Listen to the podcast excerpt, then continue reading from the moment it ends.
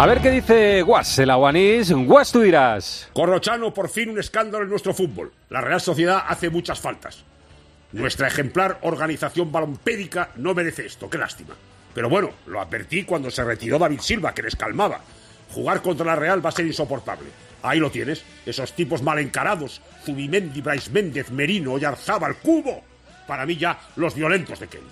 Si les quitan la pelota, tratan de recuperarla. ¡Intolerable!